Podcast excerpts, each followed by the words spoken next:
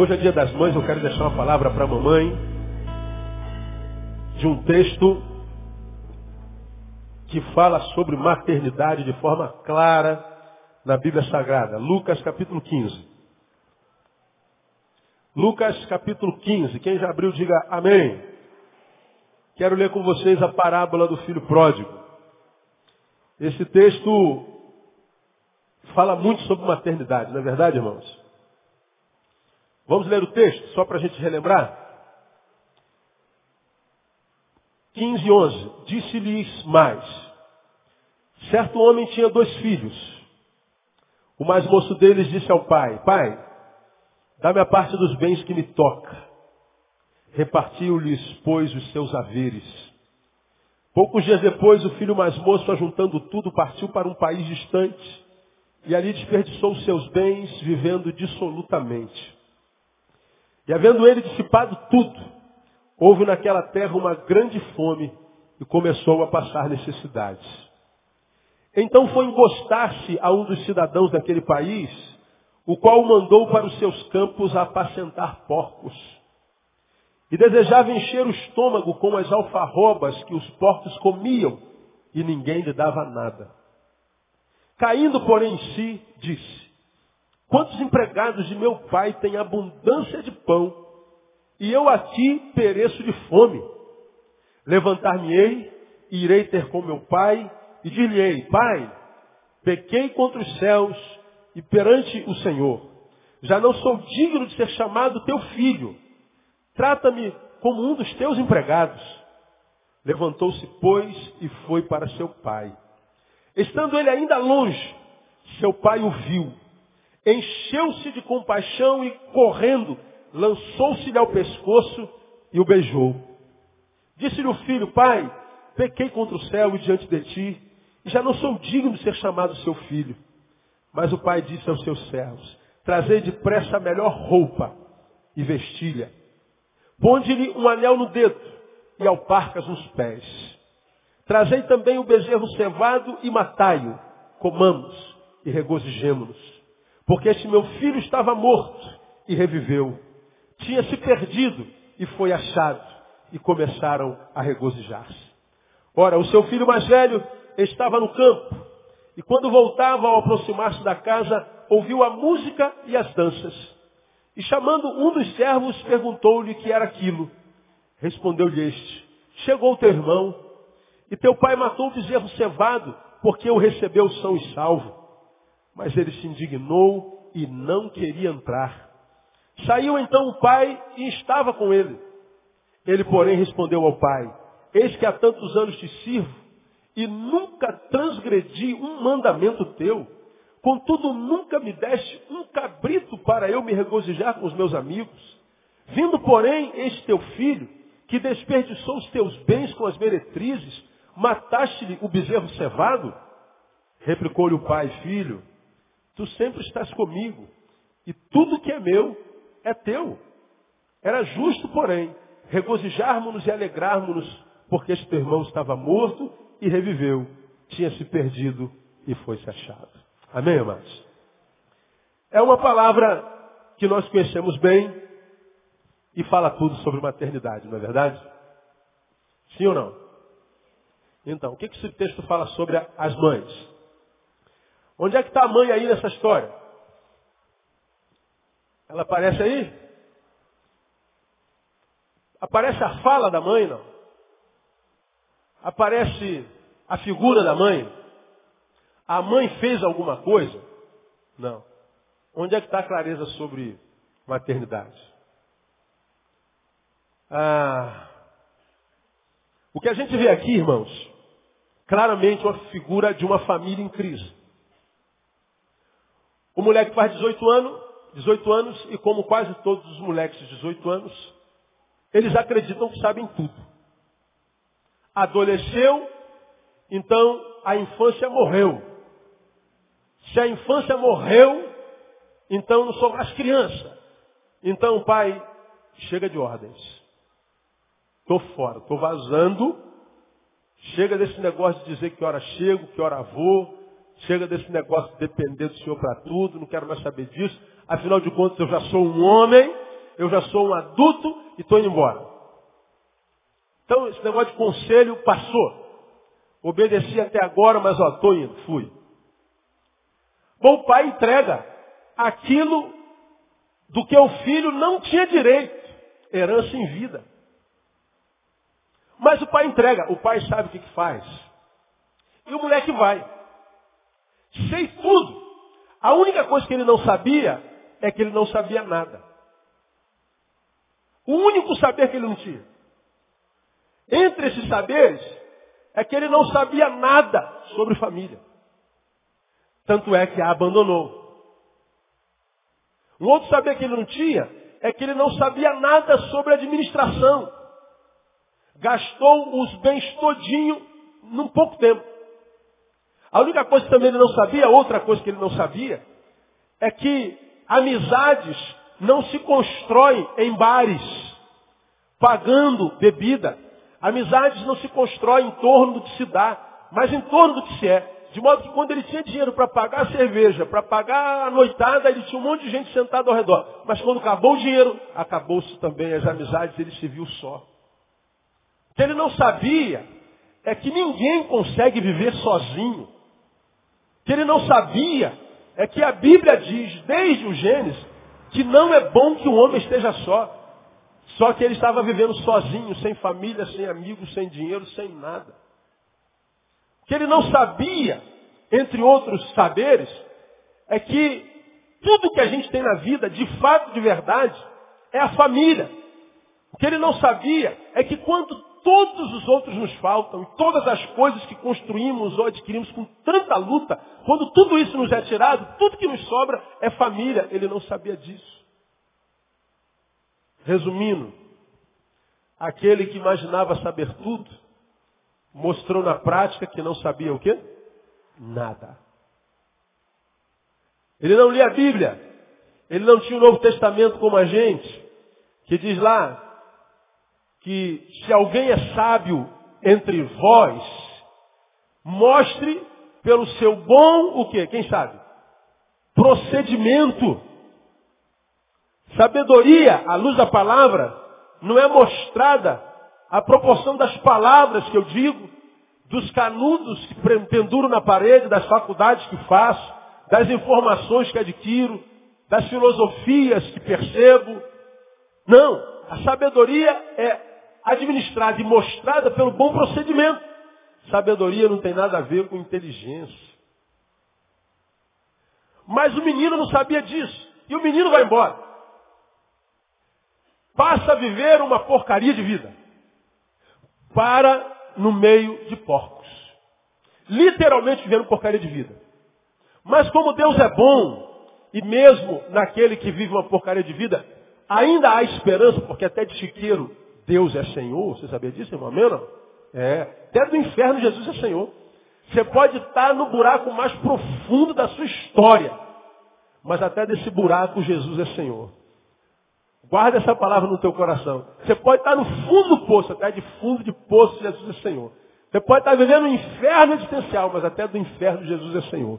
Guarda essa palavra no teu coração. Portanto, há esperança para qualquer um. Diga para o irmão que está do seu lado, ainda há esperança para você, não desista.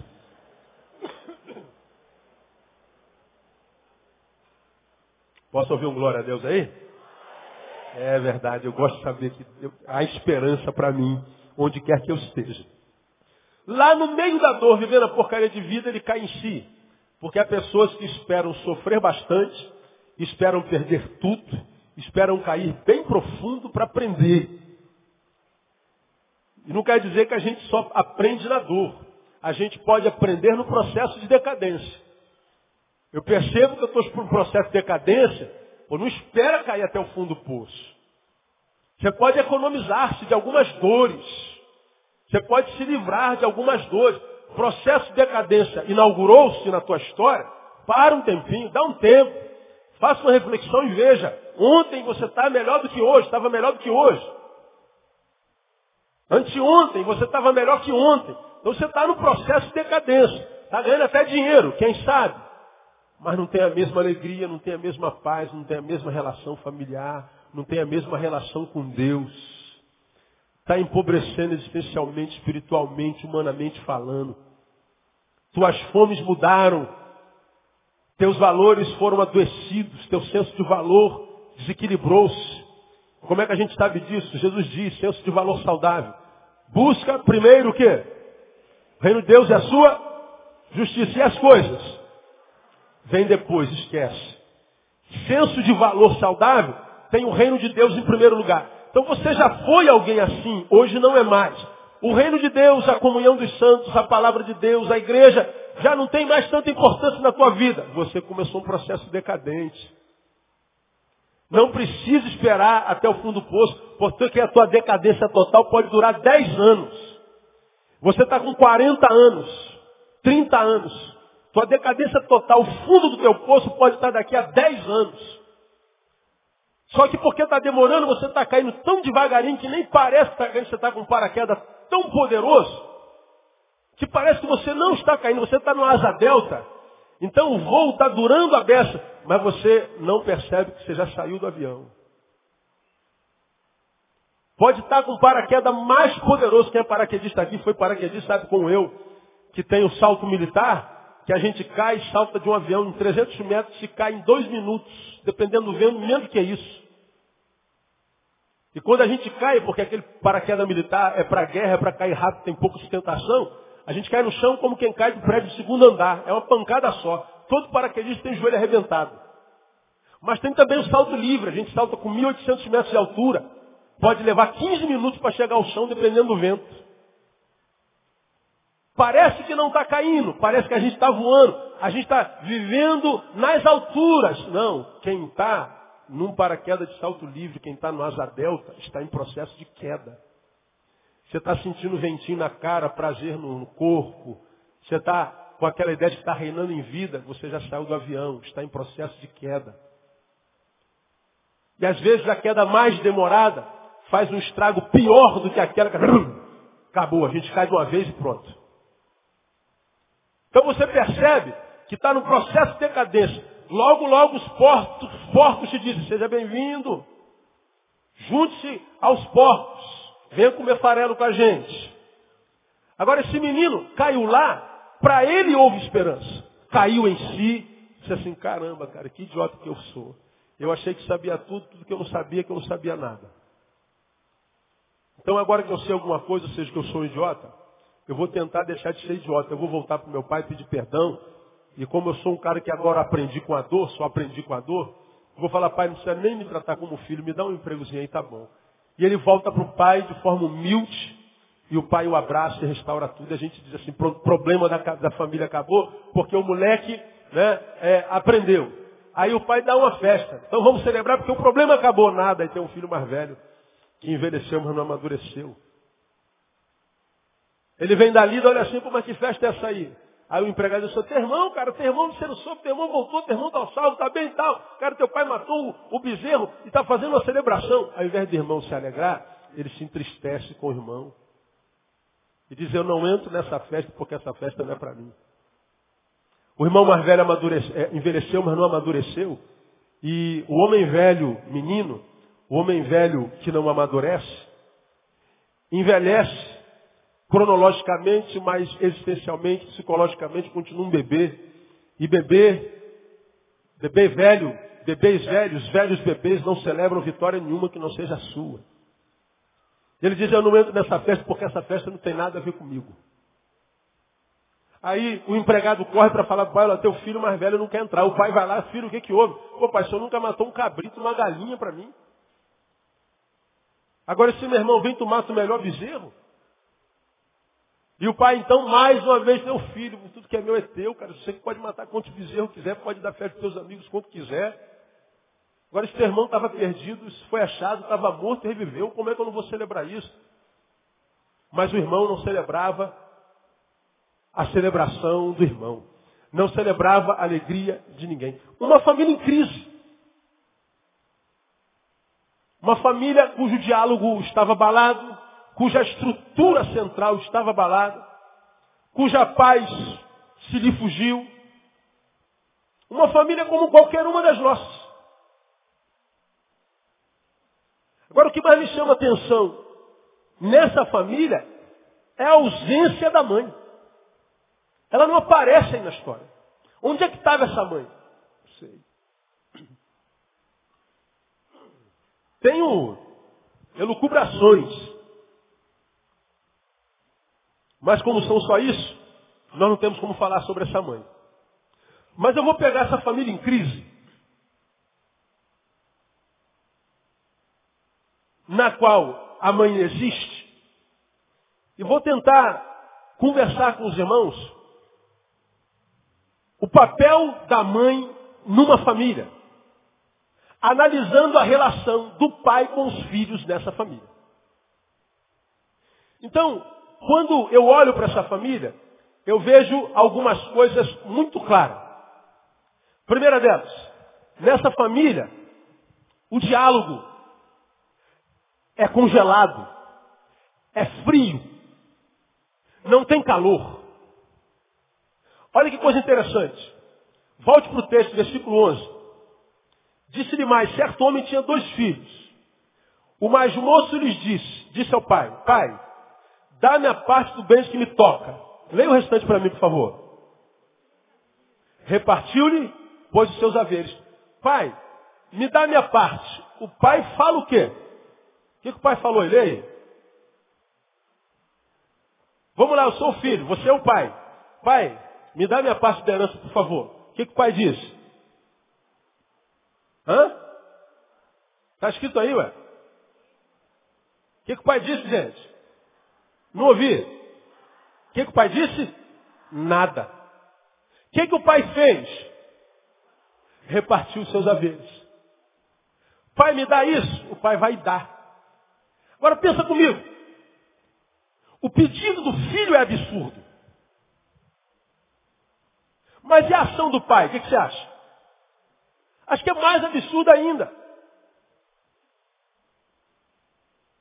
Tente analisar esse texto sem ver nesse pai a figura de Deus. Que toda vez que a gente prega sobre esse texto, a gente faz uma alusão do pai sendo Deus, do filho pródigo sendo pecador, que volta aos braços do pai, tocado por Jesus lá na porcaria de vida, e o pai então o abraça como quem está salvo é, pela eternidade. Então esquece essa figura de salvação, vamos ver uma família como uma família. O moleque faz 18 anos, maior idade. Pai, me dá o meu dinheiro todo, que eu tenho direito à herança.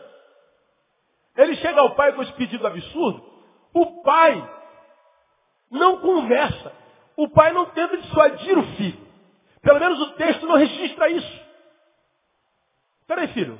O que, está rolando? Qual é o papo? Para que você quer esse dinheiro todo? Não, não há diálogo. O pai simplesmente reparte. Essa família, na minha concepção, ah, tem um diálogo muito frio, muito gelado. Agora, o que, a mãe tem a ver com isso, pastor? Irmãos, imagina uma casa só de homens. O homem é racional. O homem é metódico. O homem é preto no branco, branco no preto. O homem raciocina de forma matemática. O homem não carrega na sua composição existencial emoção suficientemente para aquecer uma ambiência. Me parece que a ausência da mulher nessa família roubou dessa família o calor. Então por que, que uma mãe é importante numa família? Porque a mãe traz calor à relação. A mãe traz sabor à relação. A mãe aquece o diálogo.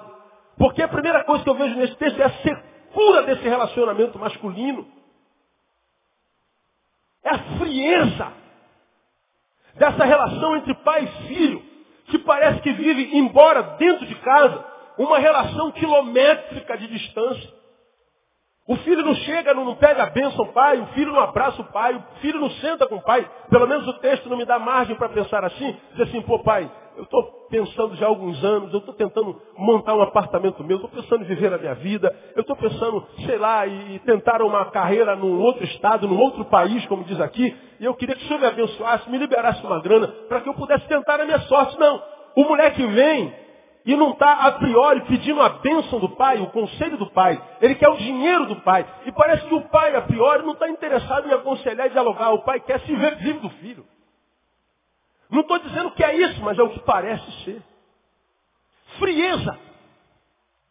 Quantas das nossas famílias, irmãos, estão em crise porque não há nela a figura de uma mãe que aqueça com graça, com misericórdia, a palavra dura do pai para com o filho e a palavra dura do filho para com o pai. E quando eu falo dessa palavra dura do pai com o filho, do filho com o pai, eu me lembro do último versículo do livro de Malaquias, portanto, o último versículo do Velho Testamento. Volta a sua Bíblia aí um pouquinho e vamos a Mateus, antes de Mateus, a Malaquias. Ver uma coisa interessante lá, só para relembrar você o que você já sabe. Último, última página do Velho Testamento.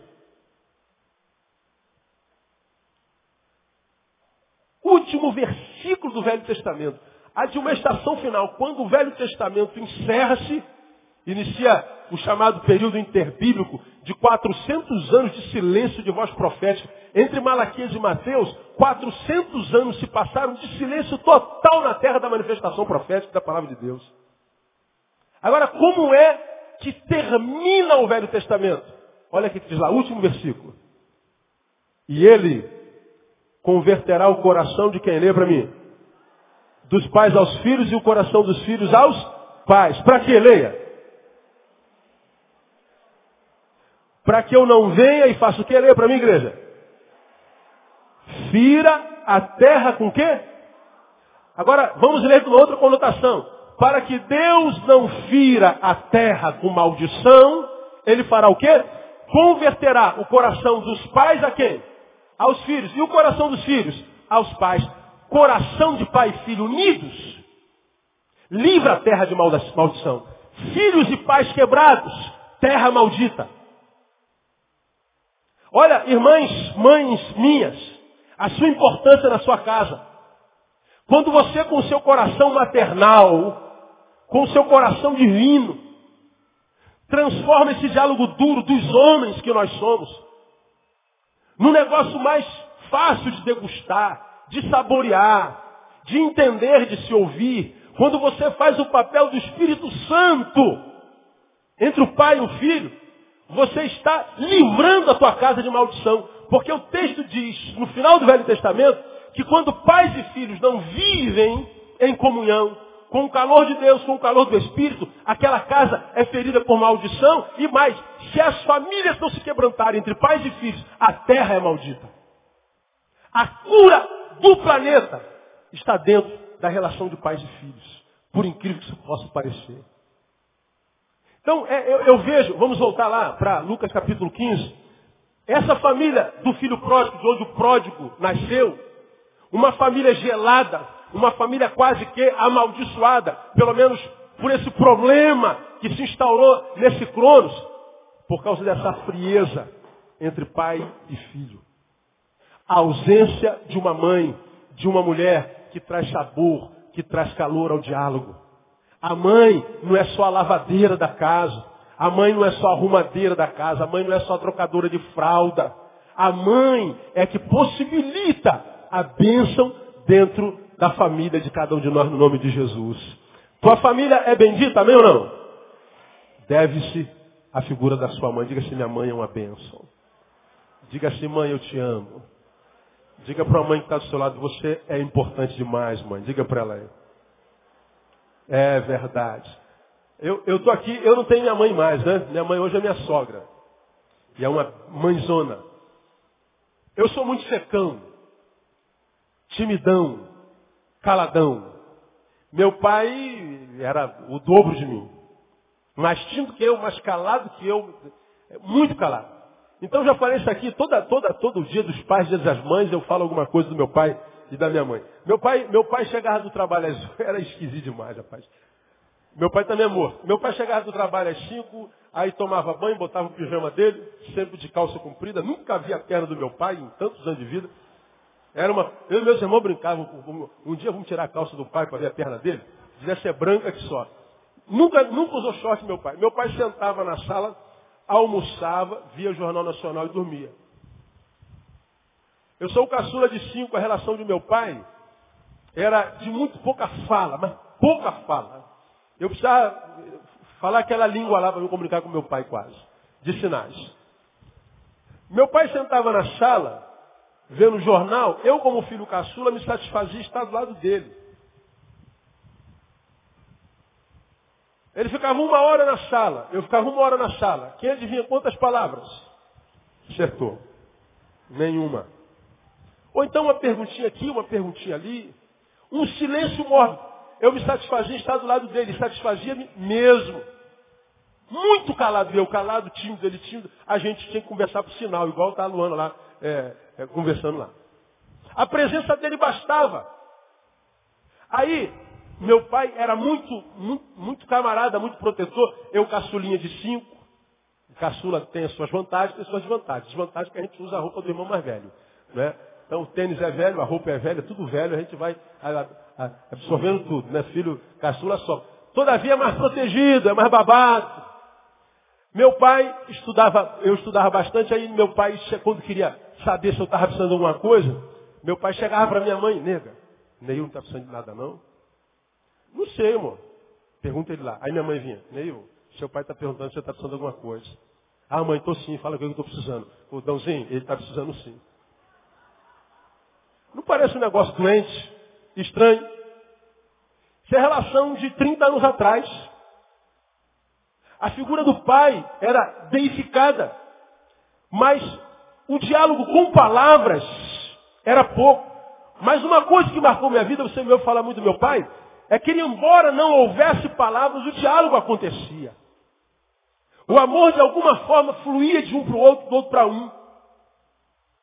Havia uma dificuldade verbal, mas não havia nenhuma parede que me impedia de expressar o meu amor e o seu amor. Era um diálogo que além das palavras. Bom, minha casa se transformou no que se transformou, e a casa dos meus irmãos se transformou se transformou, e todos nós somos casados, bem casados, e formados e abençoados. E eu louvo a Deus pela vida e história do meu pai, pela herança que ele deixou para nós. Meu pai não deixou bens, não deixou mansões, deixou nada. Mas não deixou uma referência de como é ser pai, de como é ser marido e de como é ser um homem de Deus, uma mulher de Deus, como são as minhas irmãs também no nome de Jesus. Meu pai, depois de morto, fala em nós até hoje, não morre. Essa ideia da relação com o pai e a mãe estabelece uma ambiência na qual a, a, aqueles que habitam ali serão abençoados, o que exatamente o oposto é verdade. Quando não há quebrantamento do pai para o filho, aquela terra é ferida com maldição. Parece que Deus sabia disso, parece que não ele sabia, que ele termina o Velho Testamento quando se encerra a voz profética, porque o Velho Testamento era estabelecido como quem é, é, é, era usado em voz profética que dizia, assim diz o Senhor. Quando inaugura-se o tempo do novo e o tempo da graça, não é mais assim diz o Senhor, é agora está escrito. Há uma mudança da manifestação de Deus na terra. Não é mais alguém que fala a mim em nome de Deus. Mas eu que, pela motivação e, mo e, e moção do Espírito Santo de Deus, vou a palavra e entendo que está escrito, que o que Deus quer revelar a mim já está revelado. E a última revelação que eles quis fazer foi em relação à família. Se pai, você não se converter ao seu filho, se filho, você não se converter ao seu pai, vocês vão viver numa terra maldita. Agora, quando eu vejo esse homem e esta mulher, esse homem e esse filho, eu vejo uma relação quase que maldita.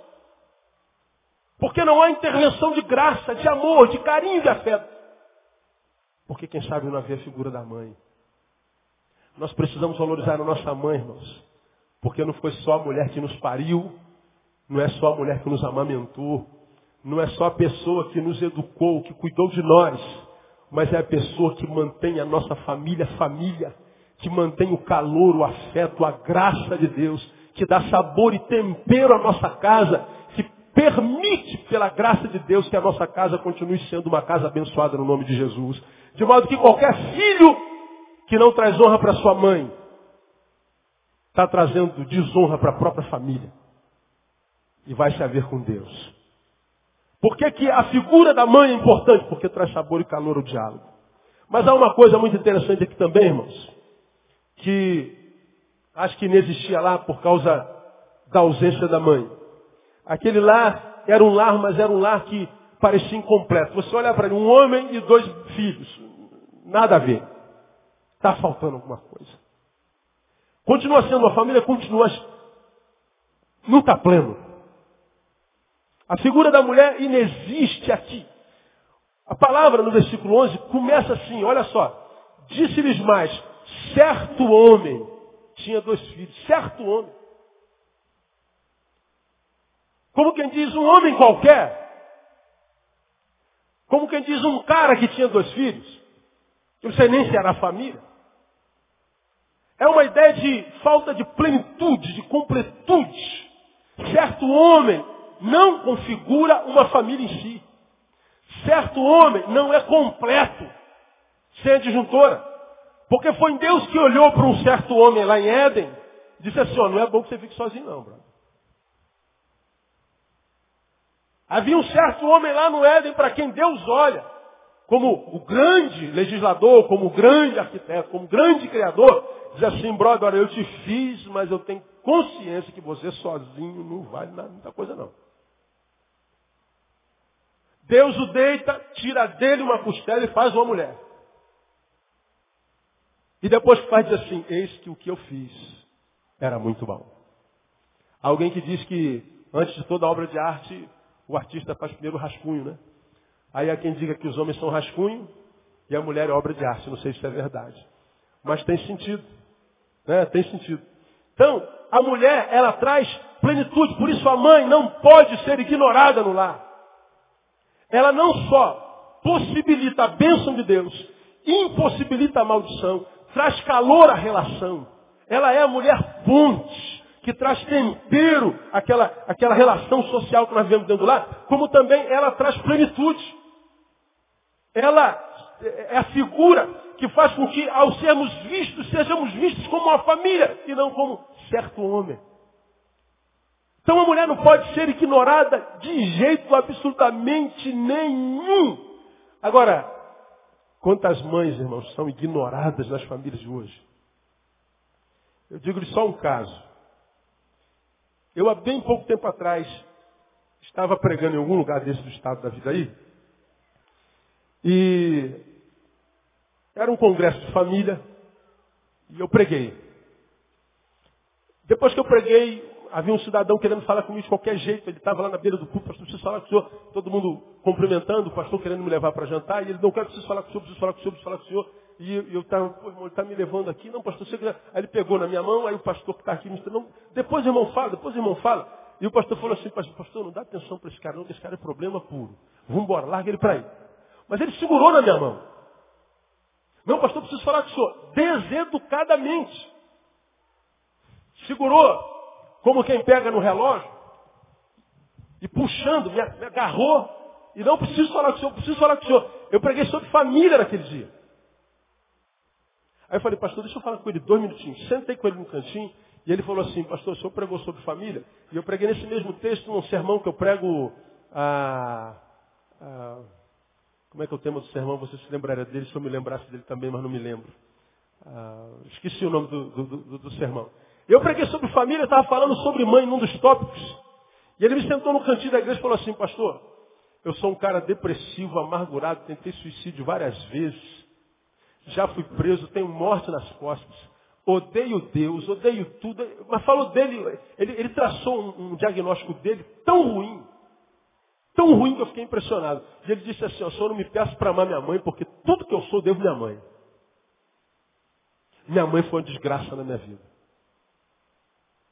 Toda vez que eu ouço um filho falando que a mãe é desgraça, eu sei que nem toda mãe é benção, porque nós vivemos uma sociedade que está, como tem ensinado os irmãos, se coisificando, e depois do processo de coisificação vai se monstrificando, e as mães monstrificadas pegam seus filhos e jogam na lixeira.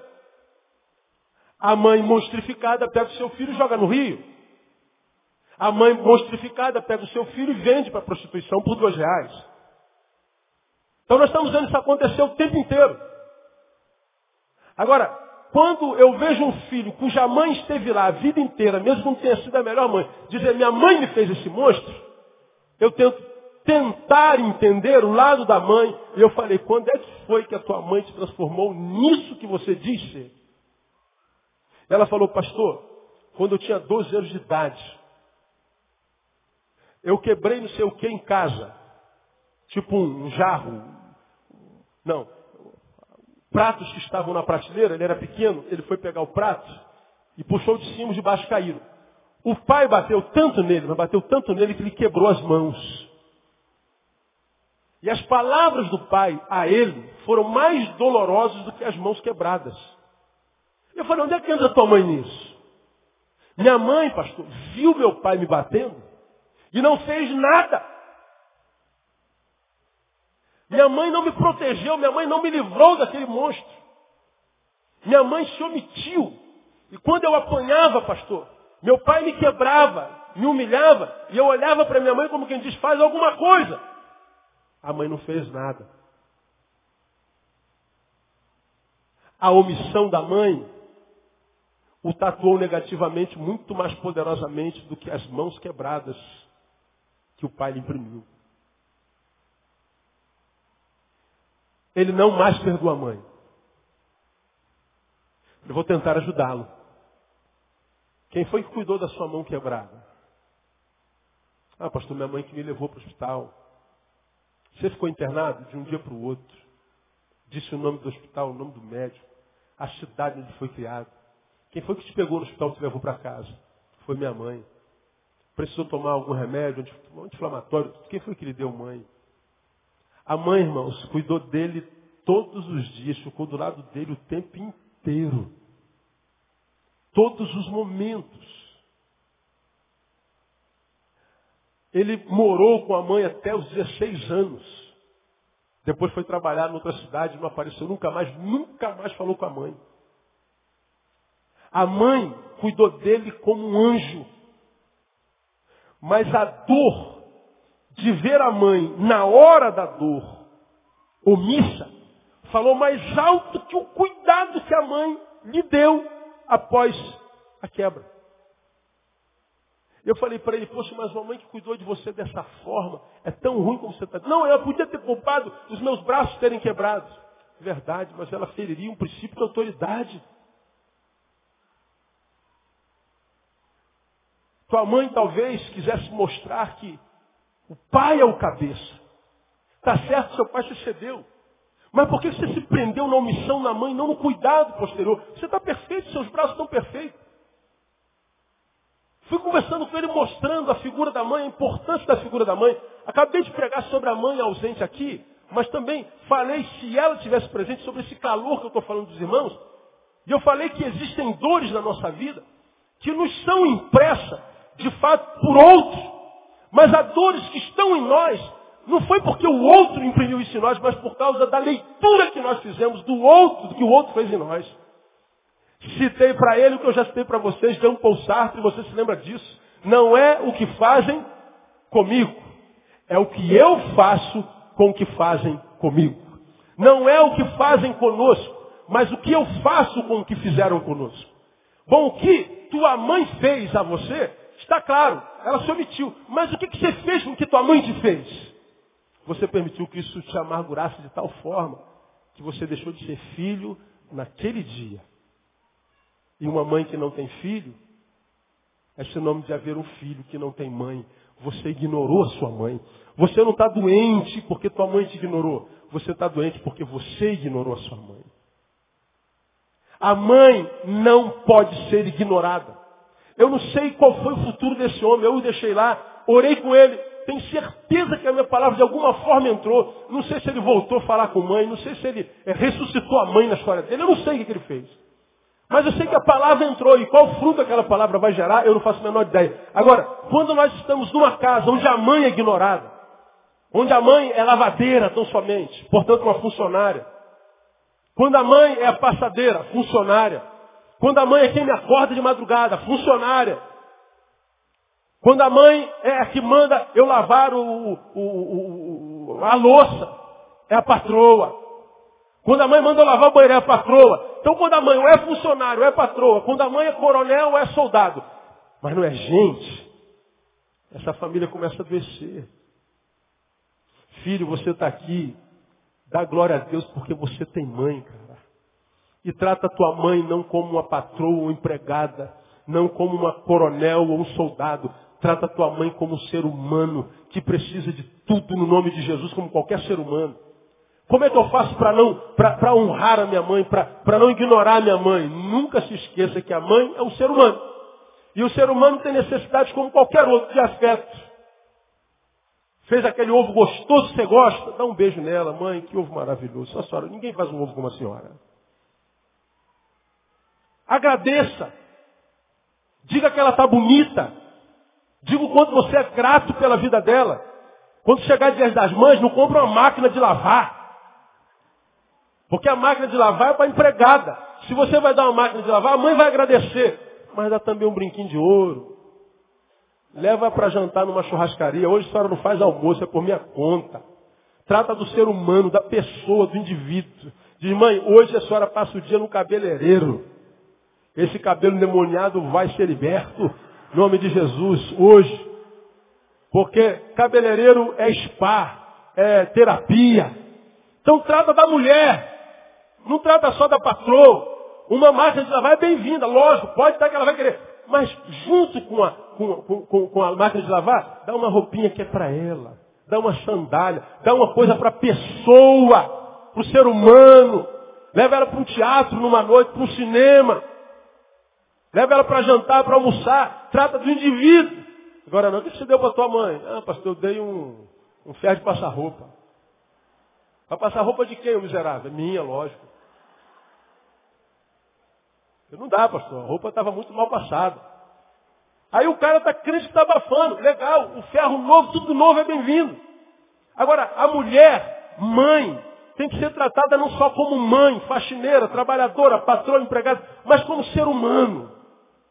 Precisa de afeto, de reconhecimento, de gratidão. Precisa de respeito e mais. Precisa de descanso. Se é filho, fala assim, mãe, hoje a senhora não faz é nada. A senhora fica deitada amanhã, a senhora pode acordar 10 horas. Nós, suas filhas, fala Jeová, aí, aí, vamos, vamos levar café na cama. Vamos fazer o almoço. O banheiro hoje é por nossa conta. E a louça também. Quer comer o que hoje no café da tarde, mãe? Aí a mãe abusa logo, né? Fala, eu quero comer, sei lá, diz qualquer coisa que você sonha aí se vira. E o filho dá um dia de descanso para tua mãe. Qual mãe que recebe um dia de descanso aí? Diga glória a Deus. Olha aí, tá vendo aí? A mãe não pede isso não. Mas se der, é bem-vindo. Porque mãe trabalha demais, sim ou não, mãe? A gente que é pai, vai para a rua, passa o dia inteiro na rua. Aí chega em casa se arrastando, que pô, já trabalhei pra caramba. E quer que a mulher está sempre sorrindo, a mãe tem que estar tá sorrindo. Braços abertos, bem-humorada. Como se ela não tivesse feito nada o dia inteiro. E o trabalho da mãe, da esposa, é o, pelo amor de Deus, nós homens não aguentaríamos uma semana, cara, não, não ia dar. Porque é um trabalho repetitivo que não acaba nunca. Não acaba nunca. O nosso não termina às 17 horas. Acabou. Aquele cliente chato, aquele patrão maldito, aquela raça de cliente do inferno. Acabou. Você volta para casa. A mãe não, a mãe é a mesma coisa, de manhã, de tarde, de noite. Dá um dia de descanso para a mulher, filho, em nome de Jesus. Não ignore a sua mãe. Tinha mais três tópicos, vou terminar aqui. A, a mulher traz sabor e calor ao diálogo. A mulher traz plenitude ao lar. E mais, a mulher, a mãe, proporciona durabilidade aos relacionamentos. Lá no versículo 13, terminei. Poucos dias depois, o filho mais moço, ajuntando tudo, partiu para um país distante, ali desperdiçou seus bens, vivendo dissolutamente. A alegria dele durou pouco. Poucos dias depois. Poucos dias depois. Porque o ser humano é composto de razão e emoção, além dos cinco sentidos que tem. Quando a gente é só coração, emoção, secundariza a razão, a gente vai sofrer. Porque a gente vai cometer equívocos e vão abusar de nós. Quando a gente é só razão, a gente vira uma pedra. Vamos cometer equívocos e vamos machucar pessoas. A vida saudável se desenvolve no equilíbrio. Esse menino usou razão, o pai usou razão. Não houve coração. A alegria dele durou pouco. Não tinha o que eu tenho chamado nesses últimos anos de a bênção da longevidade. A bênção da permanência. A mulher, ela é um coração ausente nessa relação. ela, ela, ela, ela, ela é a graça ausente nessa frieza relacional entre o pai e o filho. O coração proporciona coisas que são impossíveis à razão, por exemplo. Impossíveis. O coração proporciona coisas impossíveis à razão. Duas coisas, por exemplo, quebrantamento. Se o pai tivesse coração, ele poderia apelar ao quebrantamento do filho. Filho, pensa bem, filho. Tá bom, vamos imaginar que eu te dê a tua herança. Cara, mas para onde você vai? O que você vai fazer? Alugou aonde? Para morar onde? Qual profissão?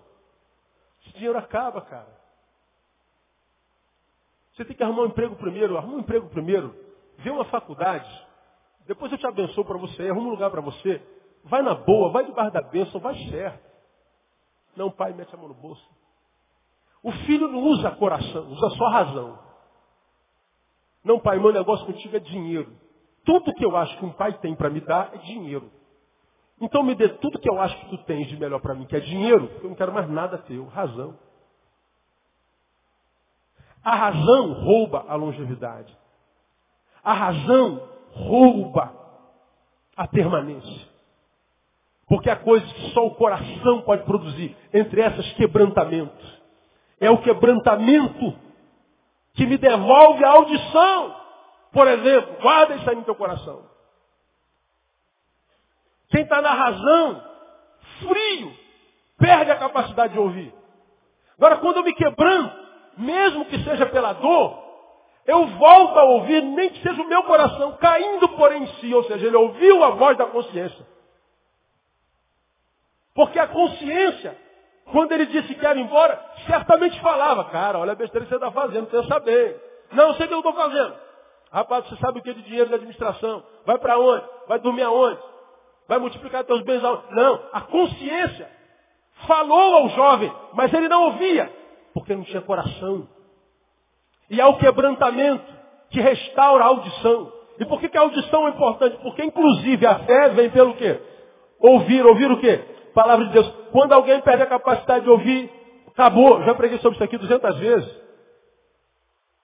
Então viver na racionalidade é uma coisa horrível, irmão. Horrível. Porque algumas coisas que só o coração proporciona, entre essas a quebrantamento. O quebrantamento que me faz ouvir a voz da consciência, que me faz voltar a ouvir ao Pai, que me faz voltar a ouvir as circunstâncias, que me faz voltar a ler as placas de Deus que estão em todo lugar, me avisando o que devo fazer e não devo fazer. Quando eu perco o coração, me torno racional,